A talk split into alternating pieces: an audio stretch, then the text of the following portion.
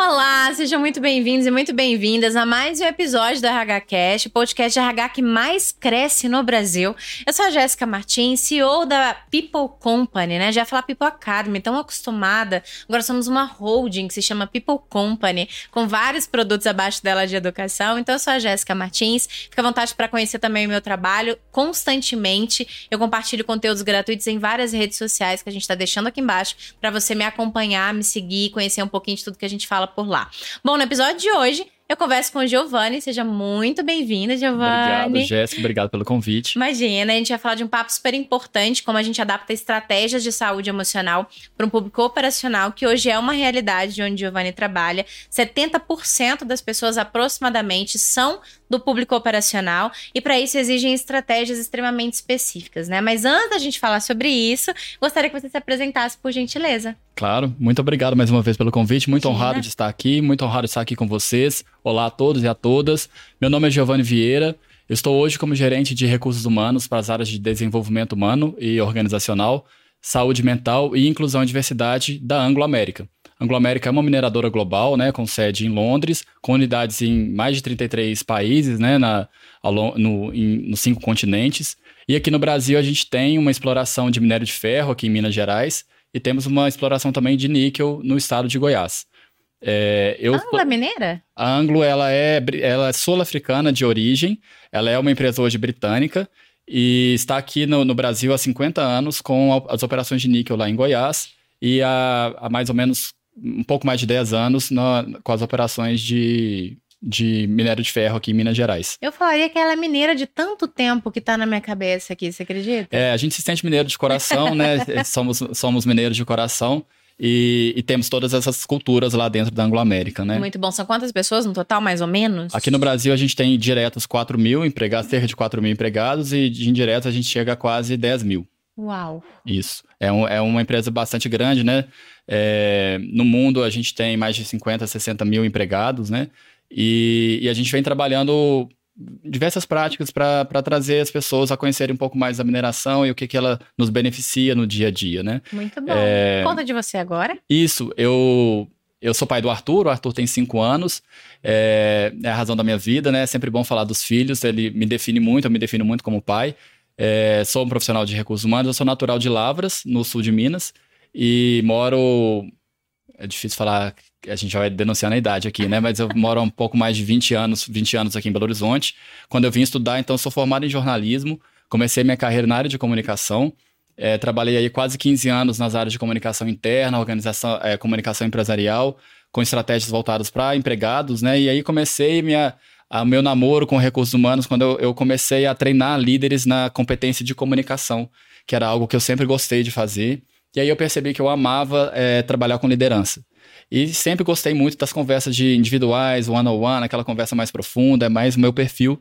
E aí. E a liderança cheia de gaps para desenvolver, né? Comunicação, eu digo que é, é, é, é, o básico, o mais complexo, né? Da, e não é só uma questão da liderança, é uma questão do ser humano, né? A gente vê quantas, quantas questões que envolvem entendimentos em relação à, à informação e comunicação a gente tem hoje no mundo, né? Então, é um tema que, que sempre me encantou muito. E aí eu comecei a estudar gestão de pessoas, eu fui fazer uma pós na Fundação Dom Cabral e fui fazer é, coaching, alguns cursos aí de mentoring e tal. E aí hoje eu trabalho, então, dentro da Anglo América, no, no, nessa função que eu, que eu comentei com vocês. E há seis anos, então, eu fiz a migração de carreira para o RH. E aí aquilo que aconteceu, né? Quando a gente consegue juntar talento com o seu trabalho, ou o que você gosta de fazer com aquilo que você já tem de pontos fortes desde a infância, que é aquele um trabalho belíssimo que a gente faz de descoberta, né? Eu percebi que aí a minha carreira foi caminhando nesse sentido, e aí hoje eu tenho o privilégio de, de ter essas áreas que me encantam tanto, que eu falo de desenvolvimento, eu falo de inclusão e de saúde mental nas organizações, né? Que é um meu propósito de vida que casa com o meu propósito no trabalho também. E é uma baita responsa, né? Porque muito. são temas muito importantes. A gente está falando sobre diversidade sobre saúde emocional e sobre desenvolvimento, Exatamente. né? Então, assim, é uma grande responsabilidade. A gente vai explicar um pouquinho de como você faz isso na prática aqui, né? Sim, sim. Como eu disse, grande parte do público de vocês hoje, imagino que no mundo, né? Não só no Brasil, mas é um público mais operacional. E a gente tem trabalhado até aqui no RHCast mesmo para desmistificar algumas coisas a respeito desse público. Inclusive, tem o primeiro episódio dessa temporada com a Paty Bobato, da Tigre, onde ela fala muito sobre como ela uh, trabalhou um ambiente seguro e um ambiente propício a ser uh, um ambiente desejável e feliz para todo mundo, para poder uh, ganhar o selo aí da GPTW, como que fazer isso para o time operacional é totalmente viável e como que eles fizeram isso. E nessa mesma linha a gente está te trazendo aqui hoje para falar sobre saúde emocional para esse público. Estava me contando que hoje isso é uma estratégia dentro do todo da Anglo, né? Então queria que você começasse por aí. Ah, ótimo, ótima, um ótimo ponto de partida, porque de fato ela, ela tem que vir com, como uma estratégia, né? É, existem muitos, como você também falou na sua, é, na sua fala agora, muitos mitos que que estão no, no, imaginário das pessoas em relação do que é o, o, que é saúde mental. Então, a primeira decisão que a gente tomou lá atrás foi não de, de não chamar de saúde mental, a gente chamou de saúde emocional.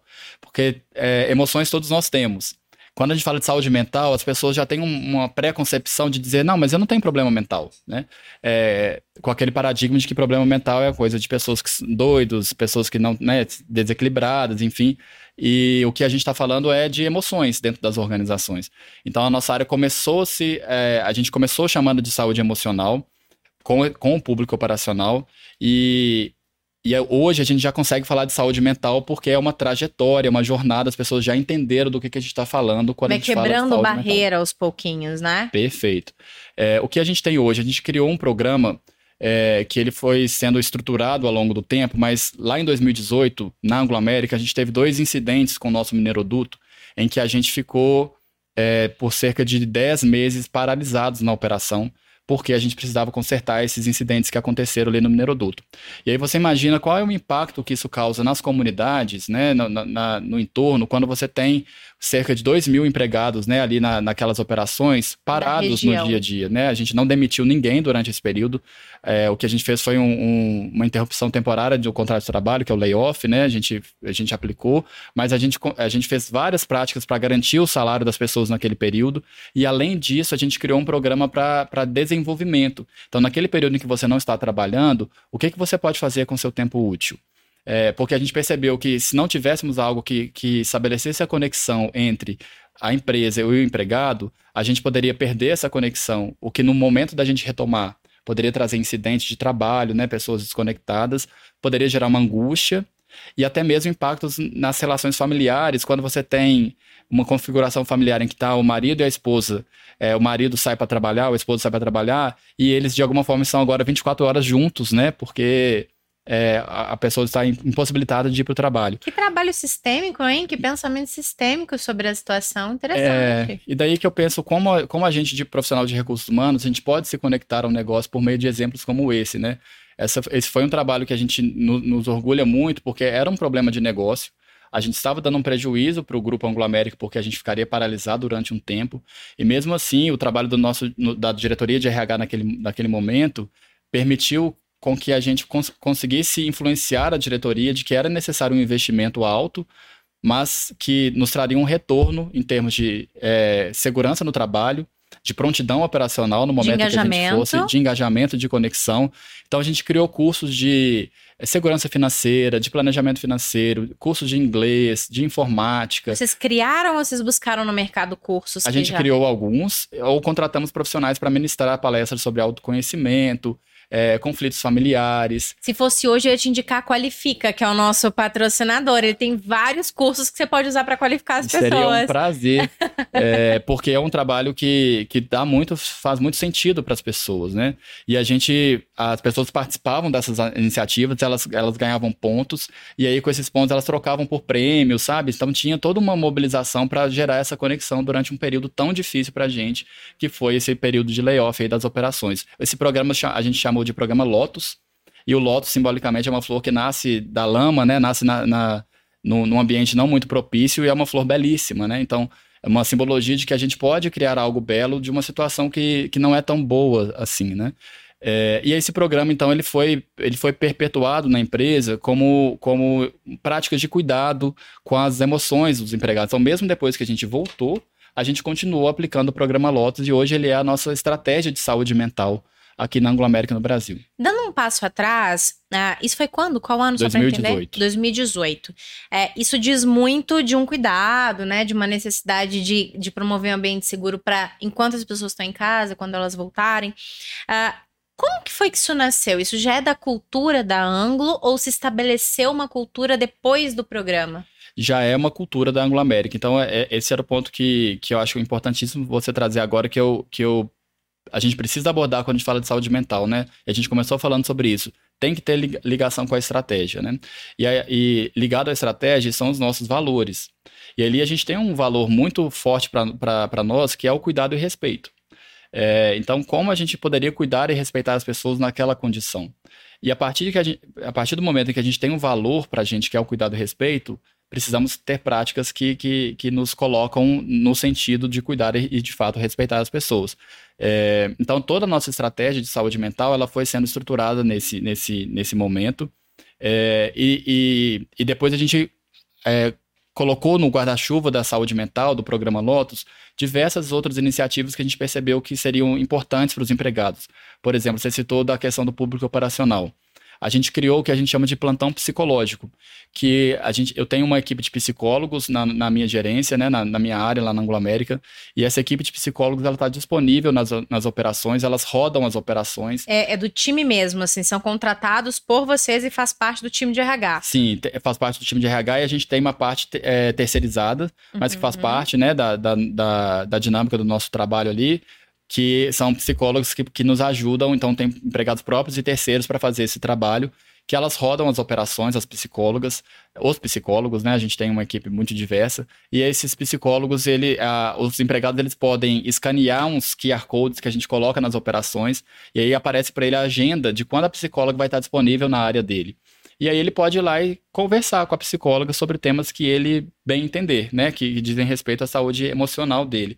E aí a gente faz um acompanhamento daquele empregado ao longo do tempo. Vamos dar um passo, vamos falar um pouco mais sobre isso. Como foi ou como tem sido desenvolver esse despertar da pessoa procurar um psicólogo para poder se cuidar ou prevenir ou tratar algo que já está latente, porque você bem trouxe lá essa questão do preconceito, dos clichês do psicólogo, e no público operacional isso é ainda mais forte, né? Muito. Como é que foi quebrar o estar quebrando isso? É um, é um processo que a gente foi, foi desenvolvendo até então, né? Desde esse desse momento que eu citei para você lá em 2018. É claro que antes disso a gente já tinha algumas iniciativas muito bem feitas pela empresa e a coisa foi se desenvolvendo no sentido de, de estruturar cada vez mais uma área que cuidasse desse, desse tema. É, e principalmente durante a pandemia, isso se agravou, se elevou à máxima potência a necessidade desse cuidado. Né? É, no caso do plantão psicológico, essa iniciativa que eu estava comentando agora, a gente é, foi fazendo um trabalho com a liderança de explicar o que, que era, o que, que era o, a iniciativa, que benefícios que ela poderia trazer, e a gente precisou vivenciar muito bem a realidade das operações. Juntamente com os RH Business Partners que estão nas operações, a gente foi traçando estratégias de participar dos diálogos diários de segurança, que são reuniões rapidinhas que eles fazem no início de cada turno de trabalho, uhum. para falar sobre segurança. E a gente falava sobre segurança psicológica, a gente falava sobre a importância de cuidar do, da, do estado de, emocional para inclusive reduzir o, o, o, índice de incidentes, possibilidade de incidentes, reduzir a fadiga, né? Que é um, um tópico muito importante para as operações. Então a gente foi mostrando que esses temas, eles não são temas de recursos humanos, né? Eles são temas do indivíduo. E, e o negócio são os indivíduos, né? O, ne o negócio são as pessoas, ou as pessoas são o negócio. Então não existe um sem o outro. É, então, à medida que a gente vai colocando isso para os líderes e para os empregados, é, eles foram percebendo aos poucos, teve que ser um trabalho muito cuidadoso de, obviamente, de respeito ao sigilo, né, do, do que o profissional estava trazendo, eles poderiam, eles teriam que sentir segurança na nossa equipe, do que eles estavam trazendo ali era uma questão que ia ficar somente entre a pessoa e o psicólogo, então, isso foi sendo uma construção, e o mais bacana de tudo, Jéssica, que se eu fosse falar como que vocês fizeram para disseminar, eu acho que foi um trabalho bem feito, porque o boca a boca ele começou a ser mais importante do que qualquer é, iniciativa que eu pudesse fazer de uma mega campanha para incentivar as pessoas a participarem. E eu abro uma aspas para reforçar isso e chamar isso de básico bem feito e de engajamento orgânico, né? Engajamento orgânico. Uh, o RH ele, muitas vezes reclama de engajamento da, da, nas ações, nos projetos, nos produtos que toca, mas às vezes você não está resolvendo um problema de forma básica e bem feita. Às vezes a gente está tentando elaborar demais alguma coisa para criar um negócio gigante, mas que não resolve problema nenhum nenhum, né? Então, quando a gente se propõe a resolver um problema, fazer o básico bem feito, quando você faz o básico bem feito dentro de um, de um cenário para algumas pessoas, isso se dissemina naturalmente e promove engajamento, né? Exatamente. E eu dou até um exemplo, na, no final de semana passado, eu estava lá no Dia das Mães na minha cidade, é, e aí é, meu telefone à noite, no sábado à noite, começou a receber algum WhatsApp de um empregado dizendo que viu o meu nome numa apresentação e ele sabia que eu era da área de saúde mental e ele estava precisando de um apoio. E aí, mais que prontamente, eu, eu liguei porque eu fiquei preocupado que fosse alguma coisa urgente. E aí, na simplicidade daquele empregado, era um terceirizado que estava sendo mobilizado por uma das nossas cidades onde a gente então, opera. Então, os terceirizados também podem acessar o serviço. Podem acessar o serviço, exatamente. Empregados próprios e terceirizados. E aí, ele, ele, ele falou assim: olha, é porque eu tô aqui com uma gastrite nervosa que eu tenho há muito tempo. E eu fiquei sabendo lá, meus colegas que estavam no, no treinamento comigo me falaram que. É, é, me falaram que eu, eu podia entrar em contato com a equipe de psicólogo da Ângulo, porque eles são muito bons, eles ajudam a gente. Estou traduzindo aqui da forma exatamente que ele falou, mas é para a gente entender que, que na simplicidade desse, desse, indivíduo, ele entendeu, ele recebeu um, um, uma indicação, um, um engajamento né? orgânico ali, é. né? Ele recebeu uma indicação e ele e as pessoas entenderam que ele, ele poderia ser ajudado com isso. Então isso tem acontecido muito conosco, né? Assim, e é claro que aí eu perguntei se tinha alguma coisa grave acontecendo, eu vi que não era grave, eu falei assim, olha, a gente vai entrar em contato a partir de semana que vem para entender o histórico, o que está acontecendo e tal. É, e aí eu fico me perguntando, Jéssica, assim, qual é o caminho é, desse tipo de assunto nas organizações, sabe? Qual, é, porque o que eu tenho visto muito hoje em dia é uma preocupação da, da, da, liderança e dos profissionais de RH de como gerenciar esse volume alto de demanda que veio, começa a se, a, a se endereçado para as organizações e que são do campo do indivíduo, como a gente entendia no passado, né?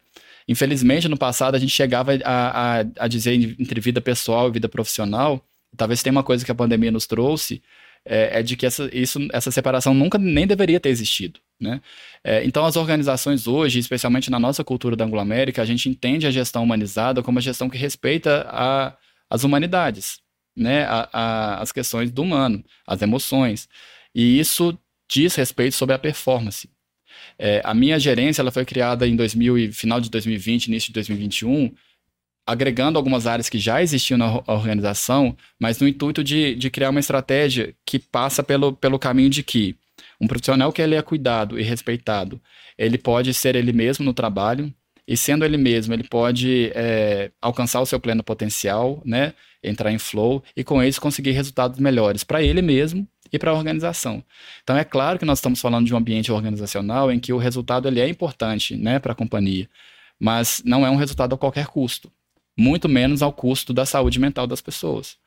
É, o que o RH precisa traduzir enquanto linguagem do negócio é essa cadeia de consequências que eu é, brevemente narrei aqui, mas que se entenda que estamos num ambiente, num contexto organizacional, resultados são importantes e esses resultados vão chegar melhores à medida que as pessoas estejam bem também. É, e aí a gente foi criando essa iniciativa, como eu falei, do plantão e algumas outras iniciativas ao longo dessa trajetória para compor essa estratégia de saúde mental que eu comentei aqui com você. Muito bom.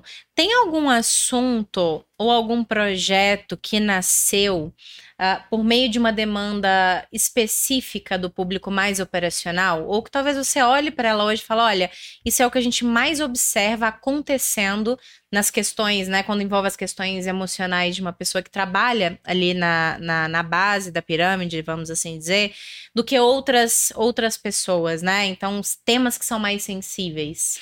A segurança psicológica é, é foi um dos temas que, obviamente, não chega para a gente com esse nome, mas a gente recebe uma dificuldade, às vezes, de exercer um direito de recusa para alguma atividade que o empregado não se sente confortável para fazer, é, uma necessidade de acessar o líder sem algum receio de ser autoridade retaliado demais, por conta de né? autoridade, né? né? Por conta desse, desse imaginário que a gente tem, especial, eu acho que especialmente o brasileiro tem muito esse respeito à hierarquia, né?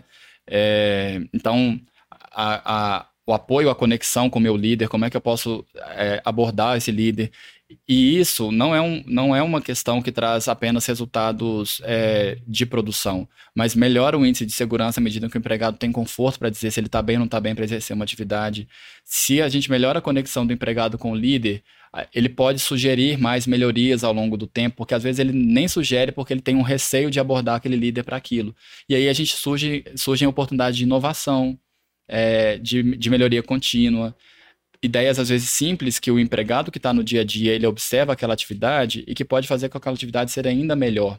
Então o tema de segurança psicológica ele abarca todas essas questões que a gente está falando aqui agora, que é como eu crio um ambiente em que o empregado pode de fato se sentir é, é, aberto, né, sentir é, à vontade para expor as suas questões sem medo de ser retaliado, né? sem medo de sofrer nenhum tipo de retaliação em relação àquilo.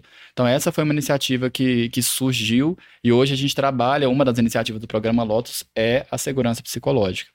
É, uma outra iniciativa que surgiu também, que aí foi, um, foi eu digo que foi um casamento, foram, infelizmente, casos de assédio, né? de é, assédio sexual, assédio moral ou violência doméstica. É, em, em algumas situações, né? Os empregados narrando algum, algumas situações como essa é, e a gente vendo o que estava acontecendo também no mercado. Em paralelo a isso, o Grupo Anglo América já estava criando uma política para combater casos de bullying, assédio e retaliação, uma outra política contra a violência doméstica e também uma outra política para a inclusão e diversidade. É, então, eu digo que outra prática de recursos humanos, né, a gente documentar, a gente ter isso institucionalizado por meio de políticas, é tão fundamental, parece tão simples, mas isso, de alguma forma, cria um, um rito dentro da, da, organização dos limites em que a gente aceita ou não aceita determinados comportamentos. Isso trouxe para a minha área uma responsabilidade muito grande, para a minha área, eu digo nossa área aqui de recursos humanos, né? É uma responsabilidade de tratar casos, por exemplo, de violência doméstica. Aí você pode perguntar como trabalhar temas de violência doméstica, né? É, que né, a gente não é preparado para lidar com isso nas organizações. É, e hoje a gente tem uma política em que também a minha equipe recebe é, casos né, que a gente precisa tratar de empregados e empregadas. E aí, infelizmente, aqui eu estou falando mais de empregadas, porque a gente sabe o que as mulheres passam né, na, no, é, nesse contexto, nesse contexto né? principalmente em relações é, matrimoniais.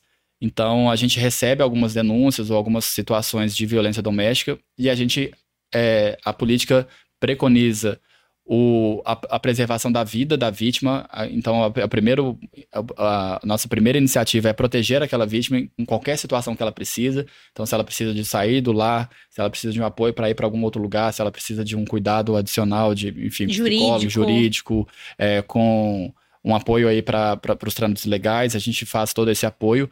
E também tem uma parte na política que a gente trabalha muito sobre isso, que é a parte educativa do agressor.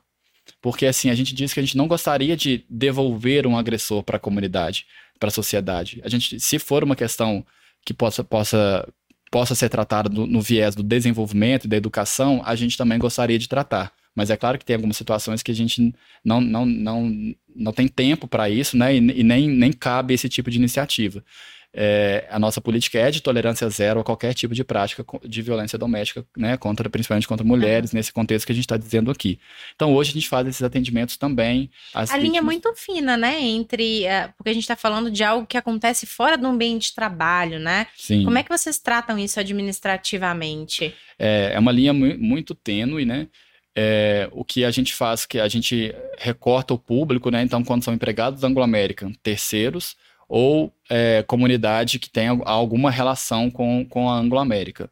É, e aí a gente faz toda uma, uma investigação sobre aquela situação, a gente faz esse apoio, esse acolhimento à vítima num, numa primeira instância, e se for, se o agressor é, for empregado da Anglo-América, é, seja próprio ou terceirizado, a gente faz toda, toda a análise devida e a tratativa adequada para cada tipo de situação. E aí a gente, a gente tem um, um, um primeiro acolhimento, né? uma, primeira, um, uma primeira abordagem com aquela vítima. A gente tem um número de sessões que a gente vai acompanhando, né? Mas aí, em determinado momento, a gente ajuda aquela pessoa a amadurecer as suas questões para lidar com, com a situação a partir dos recursos que existem no poder público, né? Então, ela, ela, ela pode endereçar aquela situação de N maneiras. Uhum. A gente, no momento que a gente entende que aquela pessoa está protegida, né? Está, está bem e a situação está tratada do ponto de vista da empresa, a gente orienta, faz toda a orientação para ela pra continuar o né? tratamento né? que for necessário para ela para qualquer situação que, que aquilo tenha acontecido. Vocês tratam de forma preventiva também? Então, você falou da, dos diálogos de segurança, né? Então, vocês levam isso de forma preventiva também, esse assunto? A gente leva. É, a gente tem feito uma, um letramento mesmo em assuntos de assédio e violência doméstica, né? Porque isso não é simples de ser, de ser abordado. E o que a gente percebe é que à medida em que a gente vai letrando as pessoas e elas vão entendendo o que significa uma violência doméstica, que elas, elas podem se dar, as violências domésticas podem se dar de diferentes maneiras, a pessoa entende, olha, talvez eu esteja sendo, é, talvez eu esteja num relacionamento abusivo, talvez eu esteja num relacionamento tóxico, talvez eu esteja sendo vítima de violência doméstica, porque não é só a física, é a, a, violência patrimonial, é a violência psicológica, é a violência física, como a gente falou, que tem alguns tipos de violências que acontecem no, no, no ambiente pessoal e que, claro, impactam a nossa, o nosso empregado, a nossa empregada, que precisa, a empresa precisa a gente entende que dentro do nosso valor de cuidado e respeito, a gente precisa entender aquele momento que aquela pessoa está passando e garantir a vida dela no primeiro momento, né? Eu tô me lembrando de uma coisa que tem relação quando a gente está falando de diálogo de segurança, eu tô lembrando de CIPA aqui também, a gente tá falando de assédio e falando de mulher. Sim. Né? Então estou me lembrando da lei emprega mulher. Né? Eu queria entender se você já está sabendo disso. Se uhum. você não estiver sabendo, eu vou te contar. Sim. Mas já que você está sabendo, você vai contar pra gente. Ótimo. Conta pra gente o que, que é essa lei emprega mulher. Depois eu quero contar uma novidade para vocês também, como que a gente pode ajudar. Mas conta pra gente o que, que vocês estão fazendo nesse sentido.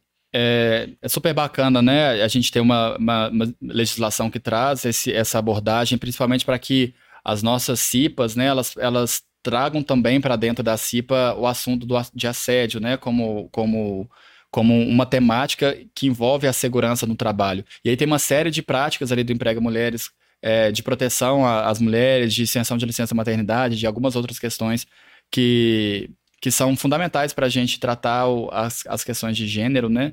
E, e a gente tem uma, uma, teve uma discussão recente sobre isso, é, a gente foi até convidado recentemente para uma entrevista numa emissora de televisão para falar sobre as iniciativas que a gente tem feito dentro do Emprega Mais Mulheres e, e, e dentro da CIPA, que está tratando agora esse tema de assédio, né? É, desculpa, mas você ia comentar um, uma né, novidade? Na, na, verdade, é, na verdade, eu quero primeiro trazer esse ponto, né? Você trouxe a lei, então é uma lei do ano passado, se não me engano, setembro, Sim. outubro, né? E um dos pontos que são obrigatórios agora é para todo mundo que tem CIPA, né? Precisa capacitar as pessoas no assunto assédio Assédio moral. Assédio moral, né? Já falar. Outro... E sexual também. Sexual também, né? Sim. É, e aí você precisa capacitar todas as pessoas, né? Dentro, por meio da CIPA.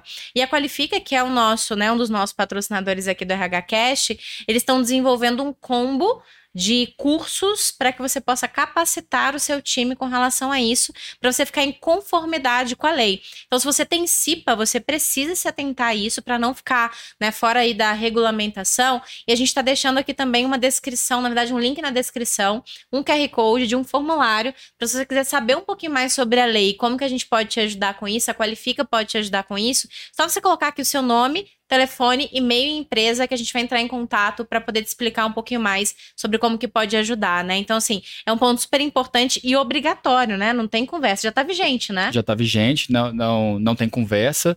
É, e eu acho muito interessante nós, profissionais de RH, entendermos isso como uma oportunidade que a gente tem de, de linkar esses temas de assédio ao tema de segurança, né? A preservação da vida. Isso na mineração, isso é muito forte, a cultura de segurança é muito forte para a gente, né? É, então, as empresas... Mas até então uma segurança mais física, mais né? Física. Historicamente falando, trabalhei em construção civil quase cinco é anos, isso. né? Então é uma coisa muito parecida. Mas é, é, física, né? A gente nunca levou isso na, no aspecto emocional. Inclusive, acabei de me lembrar de uma coisa que eu queria que você falasse, depois que você concluiu o assunto. Claro. Se você se lembrar, depois desse tanto de coisa que eu tô falando. Mas que vocês intervêm também na parte de, de contratação, né? Na hora de fazer o exame, o exame ocupacional, né? Então vocês fazem também uma intervenção. Exato. É, esse é, essa é uma oportunidade que a gente tem de, de, trabalhar a segurança de uma maneira ampla, né? de linkar a segurança física com a segurança psicológica, nessa cadeia de consequências que eu falei aqui, que é claro que ela é muito mais densa do que isso, mas é uma sequência lógica que fica claro para as pessoas o porquê que isso está acontecendo. Aí depois eu queria comentar um pouco é, como é que eu tenho visto essa percepção dos líderes e como é que a gente faz, porque isso tem muito a ver com o tema que você falou agora há pouco sobre felicidade no trabalho, e como é que a gente está preparando não só a liderança, mas os profissionais de RH Estava lendo ontem uma matéria que saiu no exame muito interessante sobre isso.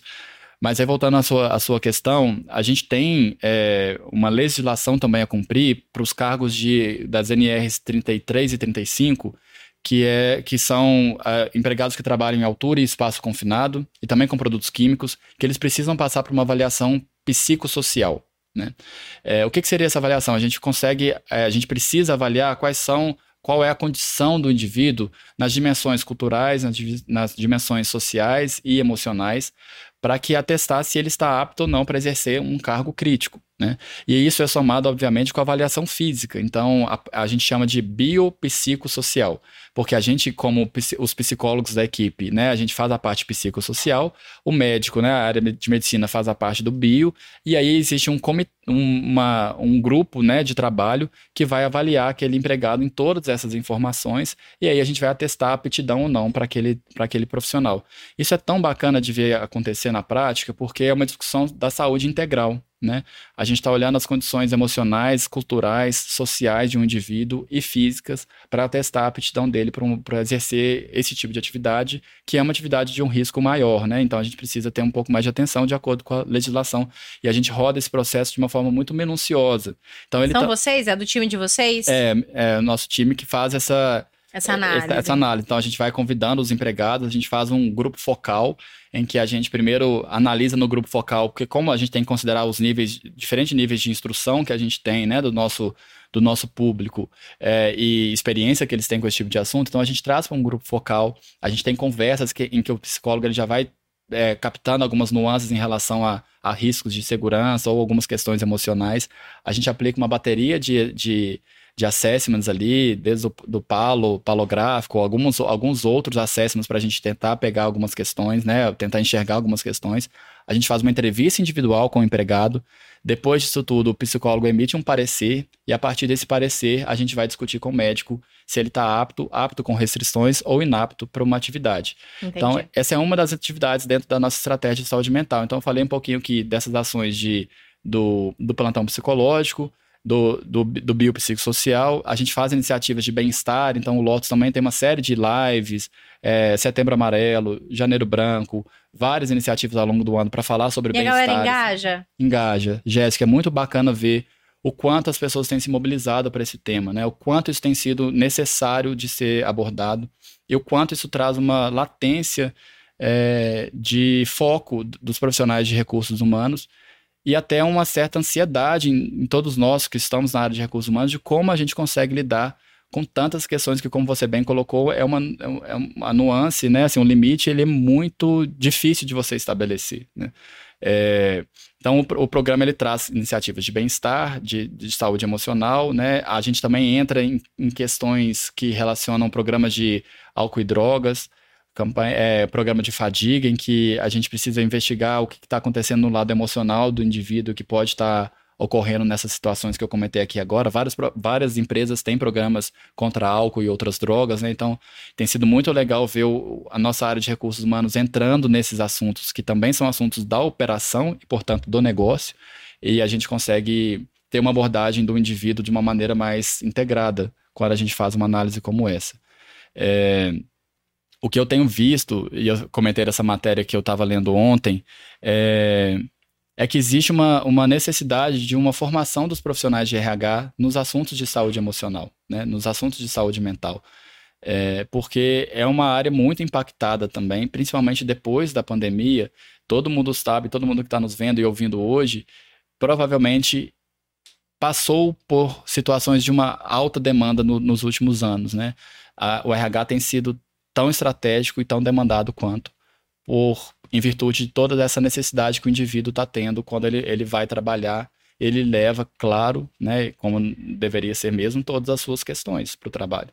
É, então, em vários momentos, a gente tem conversas com os líderes e com os profissionais de RH, com os colegas de RH, de como a gente pode nos capacitar para endereçar esses temas da melhor forma possível.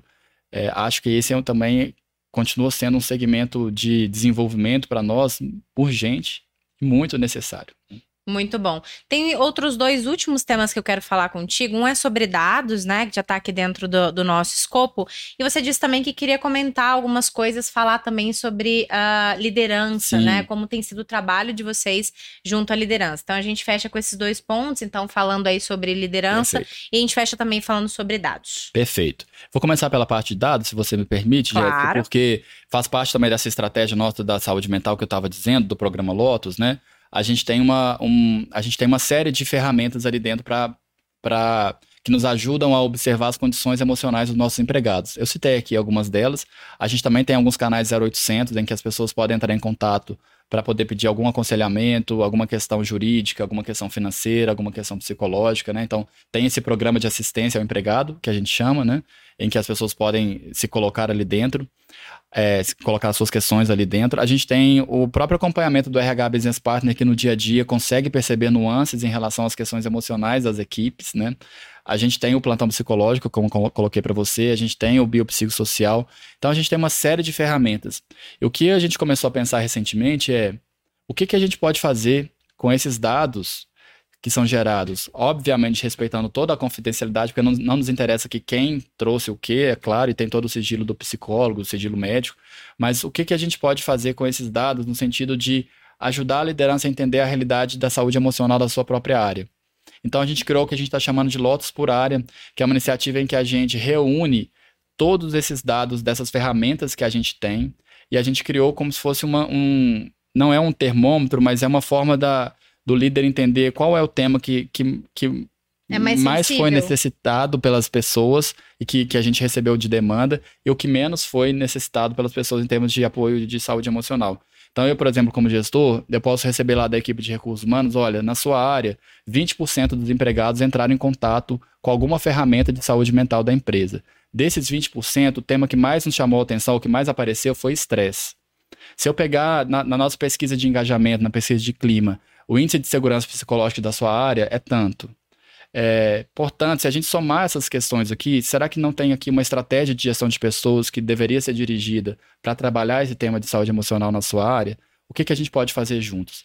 Então, é, só, só uma uhum. observação que eu acho que tem muita relação com isso que você está falando e que é muito preocupante às vezes sobre como a maneira o profissional de RH acaba uh, intera interpretando as coisas que acontecem como ele quer ser resolutivo ou não, tá? Vou te dar um exemplo de algo que aconteceu essa semana. A gente tem um grupo de mentores, né? Na verdade, de mentorados ali, da Jéssica, da People Academy, e perguntaram pra gente o seguinte: falou, olha. Uh, eu tô com várias situações aqui dentro da, da minha empresa de estresse, de burnout, de não sei o que lá, de não sei o que lá, de não sei o que lá. E começou a relatar um tanto de coisa que acontece ali relacionado a sintomas, né? E aí a pessoa perguntou assim: é, vocês têm alguma ação, alguma, alguma, algum projeto de como tratar esses sintomas? Ela não usou a palavra sintomas, mas ela estava querendo resolver uh, o sintoma, ela não estava querendo entender a causa, né? Então, assim, eu falei: peraí. Eu acho que tem, tem uma coisa nessa sua pergunta. Não é sobre como você vai tratar o burnout, o estresse ou sei lá, qual política de afastamento que você vai ter na sua empresa. Antes disso, existe algo generalizado que está sendo né, é, transparecido para você que você não está olhando para isso. Por que, que essas coisas todas começaram a pular aí na, né, na, no rosto de todo mundo, na cara de todo mundo, sem que você esteja entendendo o que está acontecendo? Então, quando a gente tem dados, quando a gente tem monitoramento, quando a gente entende comportamento, a gente consegue entender o que está acontecendo. Exatamente. E não o sintoma. E sim, peraí, o que, que aconteceu? Mudou a liderança? Mudou cultura? Mudou a política de modelo de trabalho, mudou, mudou benefício, mudou salário, mudou, enfim, o que, que mudou que as pessoas estão uh, manifestando o que elas estão manifestando. Então, eu acho que os dados eles ajudam e apoiam muito a entender essa linha cronológica de mudança também, né? Perfeito. Você, citou vários pontos super importantes, assim, e eu pegaria um deles aqui só para reforçar, que é a importância de nós, enquanto profissionais de RH, interpretarmos esses dados, né? Porque os dados existem. A gente não faz uma pesquisa de clima para fazer plano de ação, para somente plano de ação, mas uma pesquisa de clima pode ter, podem ter dados ali que podem ser somados a outras questões e a gente poder ter um plano de ação mais específico. Então, nesse caso, por exemplo, dessas iniciativas por área que eu estou dizendo, a gente então, tem lá das ferramentas de saúde mental. A gente tem uma pesquisa de clima que tem um índice de engajamento daquela área. A gente tem lá um índice de segurança psicológica por área. A gente tem uma avaliação 360 a gente tem uma série de questões que podem ser é, colocadas junta, juntas para a liderança para que ela observe aquilo, o que, que é da liderança, né? o que está acontecendo na sua área, e o que, que nós, enquanto, enquanto profissionais de RH, a gente pode fazer para aconselhar aquele líder, preparar aquele líder para lidar com aquelas, com aquelas questões claro que em vistas de, um, de uma melhor qualidade de vida e de trabalho para as pessoas e melhores resultados para aquela área, que é o que a gente quer no final, no final do dia, é ter todos saiam satisfeitos pelo trabalho que estão realizando. E isso tem muito a ver com felicidade no trabalho, né? Que é um indicador que a gente tem lá hoje, que é quão feliz somos no trabalho, né? É, e passa por todas essas questões que a gente está trazendo aqui. Então, essa leitura de dados, ela ela é fundamental e eu acho que ela traz uma oportunidade enorme para a gente.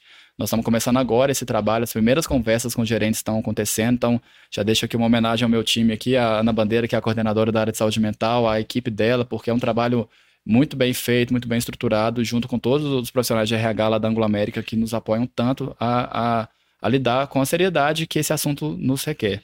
E outro ponto que a gente falava agora há pouco, Jéssica, para encerrar aqui minha fala, é sobre liderança, né? É, em vários momentos eu recebo líderes é, me pedindo um conselho de como lidar com esses temas nas organizações e de que maneira a gente é, abriu um leque de é, assuntos em que no dia a dia é muito complicado do líder tratar, porque o cara, a não pessoa... Não só tratar, mas às vezes entender, né, entender né, Giovanni? É... Às vezes ele não consegue compreender quais são as, as, as nuances relacionadas à ansiedade, ao estresse, ao burnout, né? Exatamente. E a, a, a líder ou o líder, né, ele, ele ou ela, né, eles estão é, muito compromissados com o resultado, com a qualidade, com custo, é, com clima. Aí tem além disso tudo, tem que olhar violência doméstica, é, assédio, saúde mental, saúde emocional, a parte de cultura.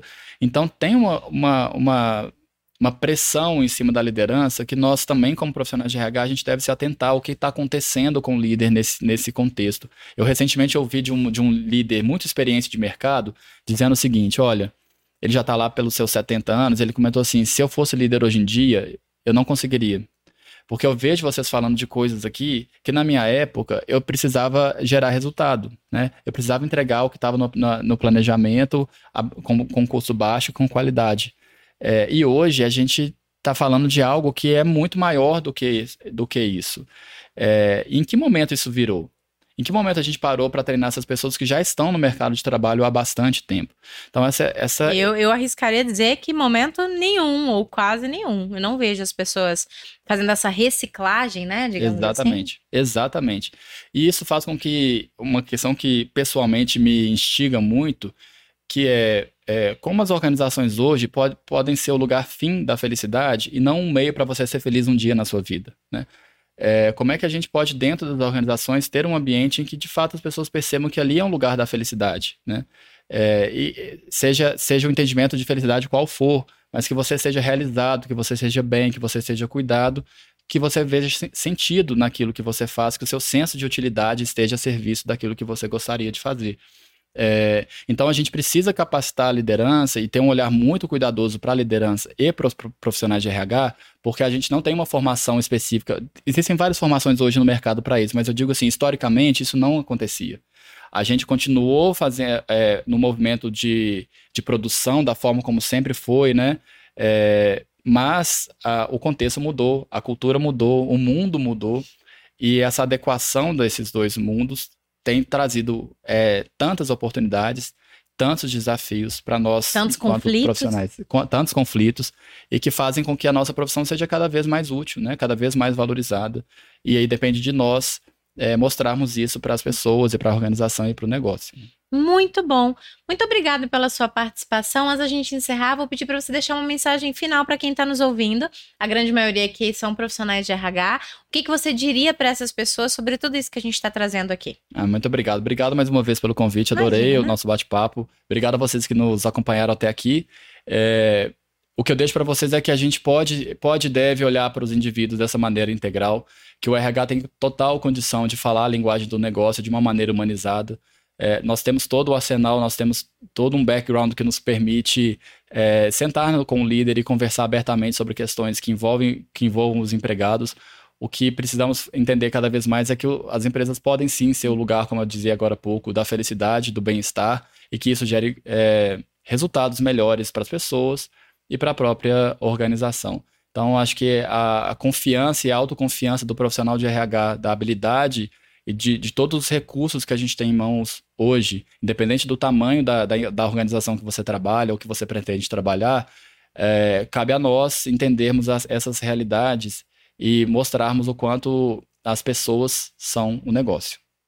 É isso. Muito obrigado pela, por, por, nos acompanharem até aqui. Muito obrigado pelo convite mais uma vez. Muito bom, querido. Muito obrigada pela sua participação. Foi incrível a sua mensagem, incrível ouvir um pouquinho mais. Eu, particularmente, gosto muito de ouvir histórias que estejam relacionadas ao público operacional. Eu tenho um carinho e uma gratidão, assim, de aprendizado enorme. Eu trabalhei quase cinco anos, uh, especialmente em uma construtora. Trabalhei mais, mas quase foram quatro anos e meio que eu trabalhei na MASB. Ah, e eu era assim, é bota, era, era canteiro de obra, acordar cedo, participar de DDS, fechar a obra, e sábado. E era assim, extremamente gratificante ver o quanto o nosso trabalho ele impactava na vida das pessoas. É. Uh, eu não sei assim. Hoje não acho que muda tanto da época para cá, né? Fazem uns bons anos aí, tem uns 10 anos que eu não trabalho em canteiro de obra, mas eu ainda sinto que esse público, ele é um público que tem um distanciamento muito grande com relação a, a essas questões relacionais, de cuidado, de carinho, uhum. de preocupação. E quando eles estão em ambientes como esse, seja no ambiente de mineração, seja no ambiente de um canteiro de obra, uh, esses lugares, muitas das vezes, eles reforçam essa distância, né? Porque a gente tem ali, eu vou falar do meu mundo naquela época, né? Uh, a gente tem muitas vezes ali uh, a engenharia, os estagiários de, engen de né, da engenharia, o próprio engenheiro ou engenheira, uh, a gente tem ali os supervisores, a almoxarifada, entre outras áreas administrativas que reforçam esse distanciamento deles, né? Então é sempre essa, quando você falou da segurança psicológica, do ambiente seguro, aquilo mexeu tanto comigo uhum. porque uhum. é exatamente isso que acontece. Eles têm medo de falar que não é daquele jeito que tem que fazer. Uhum. Eles, o, às vezes, o estagiário lá da, da engenharia acha que sabe mais do que alguém que está fazendo aquilo ali há 30 anos. E é uma distância gigante. E quando a gente do RH, a gente vem com esse cuidado, com essa preocupação. Na minha época não tinha essa questão de saúde emocional e mental, Sim. né? Quando a gente vem ainda com essa evolução para dentro de ambientes como esse, eu vejo uma transformação que é ainda mais do que a corporativa e se transforma social. Né? Ela, ela começa a ser um movimento de cuidado de comunidade, de sociedade, de desenvolvimento de um público que não tem mesmo acesso uh, a esse tipo de movimento, a um psicólogo, a esse cuidado, esse carinho, essa preocupação que ele está recebendo dentro do trabalho, que é ainda uma questão ainda fora do padrão completamente, né? Uhum. O lugar onde eu tô indo ganhar o meu dinheiro para sustentar minha família, eles estão preocupados em cuidar de mim e da minha família. Exatamente. Né? Então, assim, são barreiras que a gente rompe realmente que me deixa muito feliz. Né? Então, bater esse papo com você, conhecer a história, uh, saber do que vocês estão fazendo aqui me deixa realmente muito feliz. Quero contar mais histórias como essa. Se você está nos assistindo aí, trabalha numa empresa que tem né, um público operacional, que tem boas histórias complementares às que a gente já está contando aqui, pode nos acionar que eu vou fazer questão de trazê-los aí para poder contar também essa história. De novo, muito obrigada. Obrigado a você. Eu tô doido para ouvir essas histórias também, então vou ficar ligadinho lá para continuar aprendendo e ouvindo, porque eu sei que tem muitas empresas fazendo trabalhos fantásticos nesse sentido. E o que a gente precisa é lidar com essas vidas da forma mais respeitosa, né, e produtiva possível. Muito bom. Quero te dar um presente. Ah, muito obrigado. É um presente nosso aqui do RHCast, junto com a Flash. Enquanto você abre, eu vou dar os meus recados finais. Tá, a galera já sabe o que, que, tem aí dentro, tá? Mas assim, para você contar pra gente se você tá gostando. Bom, pra, aproveito para poder agradecer quem tá aqui com a gente até o final, né? Para você acompanhar as nossas histórias. Se você não é recorrente aqui no canal, aproveita para maratonar a gente já tá na quinta temporada, então é muita história, muito conteúdo para você aprender com a gente. Se você quiser também aprender um pouquinho mais, né, ter uma escola de RH, que é a maior escola hoje, que é a People Academy, para poder te guiar, né, na sua trilha aí de desenvolvimento, seja você iniciante, especialista, liderança de RH, ou se você é também uma pessoa que quer empreender com seus conhecimentos na área de RH, aproveita para se conectar com a gente, com a People Academy. Como eu disse, nós somos a maior escola de RH do Brasil. Você pode ter acesso a mais de 50 conteúdos por apenas 297 reais para ter acesso a tudo isso por um ano. Então a gente vai deixar aqui um QR Code, vai deixar um link na descrição também para você conhecer um pouquinho mais. Aproveita também para me seguir nas redes sociais, para se inscrever aqui no canal e acompanhar os conteúdos gratuitos que eu compartilho tanto no Instagram quanto no LinkedIn. Gostou do seu presente? Adorei. Se tem uma coisa que eu preciso e gosto é beber é água. Ah, anotar? anotar. Achei que era beber água.